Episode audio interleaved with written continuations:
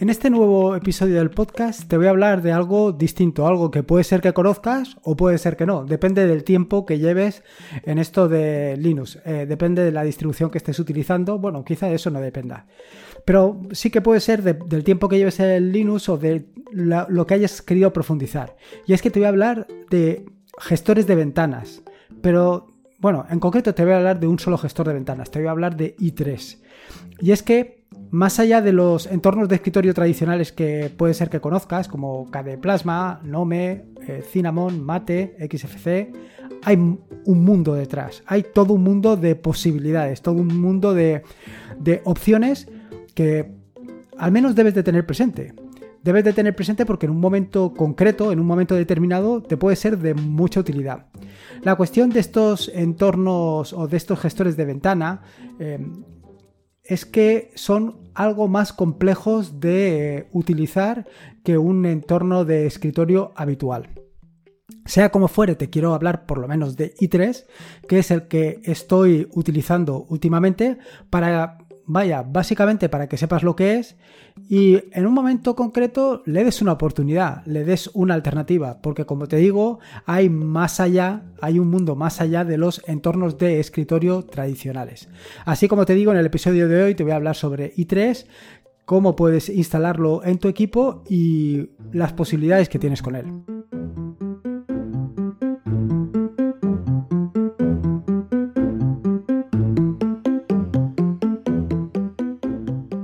Soy Lorenzo y esto es Atareado.es. Este es el episodio número 183, un podcast sobre Linux, Ubuntu, Android y Open Source. Aquí encontrarás desde cómo ser más productivo en el escritorio o montar un servidor de páginas web en un VPS o en una Raspberry hasta cómo convertir tu casa en un hogar inteligente. Vamos, cualquier cosa que quieras hacer con Linux, seguro que la vas a encontrar aquí.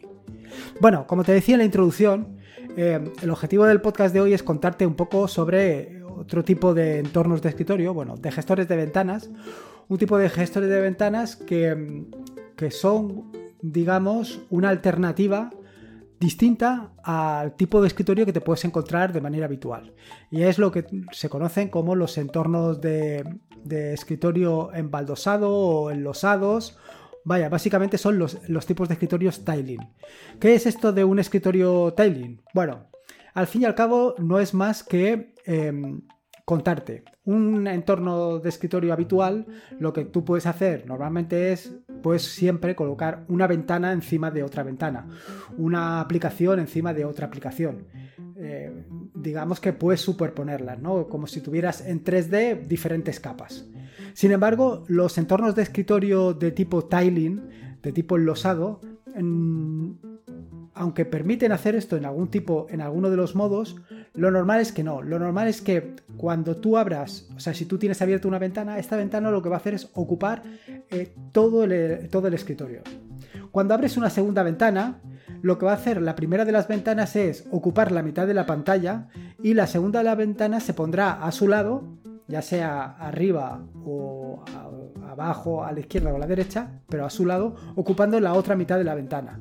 Cuando abras otra tercera ventana, eh, dependiendo de la configuración de tu gestor de ventanas, pues es posible que se ponga en la parte inferior de la segunda ventana o a lo mejor ocupando un tercio de la ventana o un tercio de la pantalla, de manera que las otras dos ocupen cada una otro tercio y entre las tres ocupen la totalidad. No sé si un poco te has hecho una composición o me he sabido explicar de, de lo que te intento transmitir, ¿no? Es decir, el objeto o, el objetivo de un gestor de ventanas tipo tiling es que ninguna ventana pise o se sobreponga sobre las demás. De esta manera vas muy rápido porque no, tienes que pensar en absolutamente nada, dónde se va a poner la ventana, si la ventana va a ocupar la otra y lo tienes todo en un, eh, a un solo golpe de vista. Evidentemente esto tiene sus ventajas y sus inconvenientes. Esto ya te lo iré contando más adelante. Otra cuestión y te habrá llamado la atención que le haya llamado gestor de ventanas en lugar de entorno de escritorio es porque estos gestores de ventanas no tienen, digamos, no tienen todas las piezas necesarias para ser un entorno de escritorio. Quiero decir, normalmente lo único que se ocupan es de gestionar las ventanas, por eso gestor de ventanas, de decirle a cada ventana dónde tiene que situarse, a cada aplicación dónde se tiene que situar. ¿Eres la primera? Pues tienes que ocupar toda la pantalla. ¿Eres la segunda? Pues la primera te tienes que poner a la mitad y esta segunda a la otra mitad. Y se encarga única y exclusivamente de hacer esto. Claro, eh, tú ya estás acostumbrado a utilizar entornos de escritorio donde tienes otra serie de complementos adicionales que te facilitan y te ayudan en tu mm, trabajo habitual con tu entorno de escritorio. Quiere decir, pues tienes un menú de inicio donde tendrás organizadas todas las aplicaciones que quieres utilizar o que tienes instaladas en tu equipo. Tienes también en algunas ocasiones un, un dock o un lanzador de aplicaciones donde ves las aplicaciones que has lanzado o donde ves aquellas que marcadas como favoritas que tienes disponibles para lanzar. También puede ser que tengas un, lanzador de aplicaciones, como puede ser Synapse o Cerebro o cualquiera de estas, que te permiten de una manera muy rápida lanzar eh, las aplicaciones. Otra característica que sueles tener habitualmente es un área de notificaciones donde se sitúan aquellas aplicaciones que tienes o bien minimizadas o aquellas aplicaciones que eh, únicamente están eh, localizadas ahí en el área de indicadores y desde la que puedes haciendo clic desplegarla y hacer operaciones con ella. Y de la misma manera pues tienes otra serie de opciones como pueden ser que te marque la hora, que te marque la ocupación de tus discos duros, que te informe de mm, la velocidad de transmisión en la red, en fin, complementos adicionales. Más o menos esto, todo esto que te acabo de contar, vendría a ser o vendría a componer lo que es un gestor de eh, un entorno de aplicaciones. Mientras que, por ejemplo, el eh, gestor de ventanas del que te voy a hablar hoy, de i3, no tiene todo esto única y exclusivamente, como te he dicho anteriormente, se encarga de ubicar las ventanas en su sitio. ¿Qué es lo que implica esto? Pues que tienes que añadir pequeñas piezas, piezas adicionales que em, hagan todas estas funciones que te he ido comentando. Así necesitarás un lanzador de aplicaciones como puede ser Rufi, necesitarás eh, para eh, poner las mm, los como te he dicho yo la, las aplicaciones en el área de indicadores o que te muestre la hora y todo esto, necesitarás otro tipo de complementos. En, por ejemplo, en el caso de i3 tienes i3 Blocks, pero como te digo i3 Blocks, te digo más cosas. Hay muchas más posibilidades. Así como ves, eh, al final lo que vas a hacer es crear tu propio entorno de escritorio adaptado perfectamente a tus necesidades. Quiero decir que i3 o cualquier otro de gestor de ventanas tipo tiling o sin que sea tipo tiling, me refiero a gestores de ventanas, necesitan de otras piezas, lo que te facilita o te ayuda a crear un entorno de escritorio perfectamente adaptado a tus necesidades. Como todo en la vida, eh, hacer algo que esté perfectamente adaptado a tus necesidades implica dos cosas. La primera es tiempo y la segunda es conocimiento. Tiempo para dedicarlo a configurar tu entorno de escritorio perfectamente adaptado a exactamente lo que necesitas. Y luego conocimiento porque necesitas eh, empaparte bien de cómo funciona un entorno o un gestor de ventanas como puede ser i3 y de todas las otras aplicaciones que vas a necesitar para conformar ese entorno de escritorio. Evidentemente esto tiene sus claras ventajas. Una vez tengas construido tu entorno de escritorio perfectamente adaptado a tus necesidades, vas a ser mucho más productivo. ¿Por qué vas a ser más productivo? Por el simple hecho de que vas a tener todo donde lo necesitas. Y por otro lado, no vas a tener aquellas piezas que realmente no te hacen falta para absolutamente nada. Porque si tú, por ejemplo, no utilizas un dock, ¿para qué lo quieres tener instalado? Simplemente, pues no lo instalas. Como te digo, el inconveniente más grande que puedes tener para empezar a trabajar con un entorno de escritorio como puede ser i3 es el tiempo que le tienes que dedicar a configurarlo, el tiempo y el conocimiento. Es más, yo la primera vez que me enfrenté con i3 es un poco el mismo sentimiento que tuve con BIM. Dios, ¿cómo se sale de aquí? Porque ese es uno de los grandes problemas, claro. No sabes exactamente cómo funciona, no sabes exactamente... Eh, cómo tienes que operar, cómo moverte entre las ventanas, cómo pasar de una ventana a otra. Sí, evidentemente tienes el ratón, pero estos entornos de escritorio no están pensados tanto para utilizar el ratón como para profundizar en el uso del, teclado.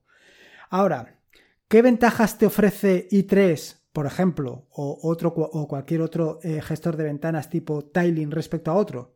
Pues respecto a los entornos de escritorio tradicionales.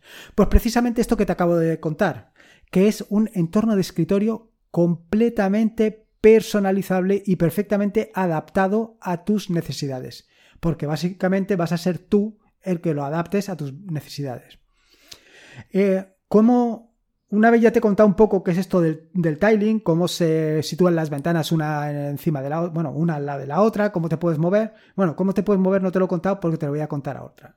Ahora, más que nada porque ya habrás intuido o ya habrás notado que te he hablado del el teclado. Esta obsesión que tengo yo por tener siempre los dedos pegados al teclado. Claro, esto en un entorno de escritorio, en un gestor de ventanas como puede ser i3 o cualquier otro gestor de ventanas tipo Tiling, pues se lleva a su máxima eh, potencia, porque está totalmente pensado y totalmente orientado a que utilices em, a que utilices eh, los atajos de teclado. No solamente eso, sino que está muy pensado para aquellas personas que trabajamos habitualmente con el terminal. Porque eh, uno de los atajos de teclado fundamentales que tienes dentro de cualquier entorno de escritorio de estos tipo tiling es eh, el atajo de teclado para abrir un, un terminal, que normalmente viene a ser por la tecla super, que es la tecla Windows o la tecla eh, Linux si, tuviera. Em, pero vamos, la tecla del sistema operativo a, con normalmente Enter. Aunque, como te digo, una de las características que son realmente espectaculares de, de, estos entornos de escritorio, de estos gestores de ventana, es que puedes personalizarlo absolutamente todo. Y entre ello, por supuesto, también puedes personalizar hasta límites insospechados los atajos de teclado. Puedes configurarlos eh, para adaptarlos a lo que tú normalmente conoces. ¿Qué es lo que sucede? Y ya te lo puedes haber imaginado por esto que te he dicho de BIM, que normalmente estos entornos de escritorio están muy relacionados con BIM y con el terminal. De manera que para moverte entre, entre digamos, entre aplicaciones, o lo más sencillo es que los atajos de teclado se correspondan con los atajos de teclado de BIM. Es decir, que para desplazarte a la ventana que tienes justo a la derecha, pues eh, simplemente tengas que utilizar la tecla Control H o Windows H, dependiendo. O para desplazarte a la ventana superior tengas que utilizar Windows J, eh, perdón, Windows J para la inferior, Windows K para la superior, Windows L para la izquierda, en fin, que con estos atajos de teclado es con los que te desplazarías. No solamente esto, sino que Además, la disposición de las ventanas la puedes configurar para que en caso de que tengas varias pantallas, eh, las aplicaciones vayan a una u otra pantalla. Quiero decir, por ejemplo, te puedes organizar si utilizas eh, un editor de textos como puede ser BIM y un editor gráfico como puede ser GIMP, cuando inicies BIM que vaya directamente a la pantalla número 1 mientras que cuando utilices Gym, eh, inicies Gym, vaya a la pantalla número 2. Y así sucesivamente, es decir, todas las aplicaciones de tipo gráfico que vayan a una pantalla y las otras aplicaciones vayan a otra pantalla. Con lo cual, eh, tus ojos van rápidamente a captar dónde tienes que moverte. Evidentemente, con tanto atajo de teclado, te puedes hacer la idea de que tienes que aprender una gran cantidad de atajos de teclado. Así que, si no tenías ya suficiente trabajo con los atajos de teclado que venías aprendiendo con BIM, ahora tienes que aprender nuevos atajos de teclado. ¿Para quién está pensado i3? O cualquier eh, tipo de aplicación de estas enlosado. Bueno, pues yo lo enfocaría más, primero, a personas o usuarios que quieran probar otro entorno de escritorio, dado que otro entorno de escritorio es posible. Para aquellos que quieran personalizar su entorno de escritorio hasta límites infrahumanos, por llamarlo de alguna manera, hasta límites insospechados. Para aquellos que utilizan eh, la terminal de una manera eh, profusa para los que están trabajando continuamente con el terminal. ¿Por qué? Porque con un atajo de teclado, bueno, realmente con un atajo de teclado lo haces en cualquier otro sitio. Quiero decir, yo normalmente utilizo control alt para abrir atajos de, para abrir ventanas en, en, eh, Ubuntu, pero igualmente podrías eh, configurarlo aquí. Aquí por defecto es super enter y ahí ya tienes. Pero la ventaja es que pues vas a tener uno al lado del otro y te vas a poder mover con mucha facilidad. En fin, yo lo enfocaría a eso. Desde luego, lo que sí que te puedo asegurar es que si acabas de caer en el mundo Linux, si acabas de llegar aquí y estás empezando a ver los entornos de escritorio espectaculares que hay, como puede ser KDE Plasma o como puede ser Nome, Cinnamon, Mate, XFCE, eh, yo no te diría que te metieras a esto. Yo me esperaría. Yo creo que tienes que alcanzar, y por lo menos es lo que me ha pasado a mí, un grado de madurez suficiente como para que te des cuenta de las posibilidades que te ofrecen este tipo de entornos de escritorio. Pero sobre todo porque tienes que aprender a trabajar con el terminal. Tienes que ver que dentro del terminal tienes unas grandes posibilidades, tienes que verlo como una herramienta y no como un castigo y tienes que sacarle mucha productividad. Todo esto, mm, de buenas a primeras, pues no, mm, no, es lo primero que puedas hacer. No, vaya, yo creo que es más importante que vayas conociendo el entorno de escritorio, que vayas conociendo el sistema operativo, que vayas familiarizándote con las peculiaridades que tiene Linux y luego, pues, sabes que está ahí, sabes que hay otro, eh, otro entorno de escritorio posible. Y llegado el momento, lo pruebas y lo disfrutas. Dicho esto, eh, no solamente de i3 vive el mundo de los eh, gestores de ventanas tiling, hay muchos más. En este sentido, por ejemplo, eh, te puedo contar otros gestores de ventanas de este estilo, como pueden ser, además del i3 que te acabo de decir, Awesome Windows Manager, también tienes disponible Xmonad, otras opciones como pueden ser OpenBox, DWM, también tienes Gala, también tienes Kawin, en fin, tienes todo un conjunto de opciones y posibilidades. Yo he empezado por i3 más que nada por recomendación de Ángel de YouGeek. La verdad es que ya llevo como 3 o 4 meses utilizándolo a caballo con. utilizándolo a caballo con, con Nome. Pero eh, si quieres realmente probar i3 sin calentarte mucho la cabeza, sin eh, meterte eh, a configurarlo todo desde cero, a trabajar todo esto mm, y que te pierdas, porque al final eh, lo primero puede ser realmente un poco frustrante, puedes probar una variante de i3 que te lo da ya todo hecho que lo tienes todo perfectamente organizado para que puedas empezar a trabajar con él. Viene con una serie de complementos que hacen de i3 todo un entorno de escritorio. ¿Qué complementos, o sea, de qué, primero, qué te estoy hablando? Te estoy hablando de Regolith. Regolith, que es una variante que utiliza i3 por debajo, utiliza i3 bajo el, capo, pero que viene ya preconfigurada. ¿Con qué? Pues primero tiene em, i3 blocks, i3 bar y conky. Esas tres cositas ya las tiene implementadas de serie, con lo cual todo esto ya no lo tienes que dejar configurado. Además, viene con un entorno de escritorio, o sea, con un entorno, con, un aspecto visual muy pero que muy interesante. La verdad es que es muy bonito. El inconveniente, el inconveniente que puede tener o que puedes llegar a tener con eh, i3 Regolith es que te va a tocar parte de tu entorno de escritorio. Si lo instalas junto a Nome, por ejemplo, bueno, yo lo he probado con Nome y la verdad es que me hizo una pequeña escabechina y luego tuve que recuperar Nome como buenamente pude. No sé si decirte que al final lo reinstalé de nuevo, que a lo mejor vale la pena pues instalar una partición secundaria o simplemente probarlo desde un lápiz, de una memoria USB. Pero es una manera muy interesante de introducirte en el mundo de i3 y pegarle un vistazo, porque de verdad es que es muy pero que muy bonito. Y claro, tiene otra de las ventajas características del i3 y es que consume menos que un mechero Bunsen. Vamos, es una cosita muy delicada. En fin, yo, si tienes oportunidad, si tienes curiosidad, si quieres ver otros entornos de escritorio, porque otros entornos de escritorio son posibles, yo le daría una oportunidad y a ver qué te parece. En fin, espero que te haya gustado el episodio del podcast de hoy, espero que te haya picado un poquito la curiosidad a ver qué es esto de, los entornos de escritorio, de los gestores de ventanas tipo tiling y, y que lo pruebes, sinceramente. Prueba a Regolith. Prueba a Regolith y dale una oportunidad a ver qué, qué, es lo que te parece, qué experiencia sacas, qué sensación de usuario, en fin, todas estas cosas. Te he dejado en las notas del podcast un enlace sobre cómo puedes instalar Regolith y cómo puedes desinstalarlo.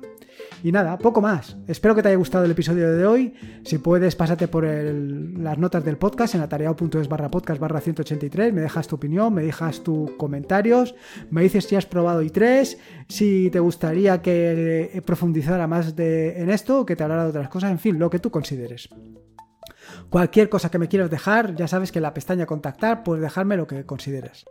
Por último, recordarte que este es un podcast de la red de podcast de sospechosos habituales, que te puedes suscribir a esa fantástica y maravillosa red de podcast en fitpress.me barra sospechosos habituales.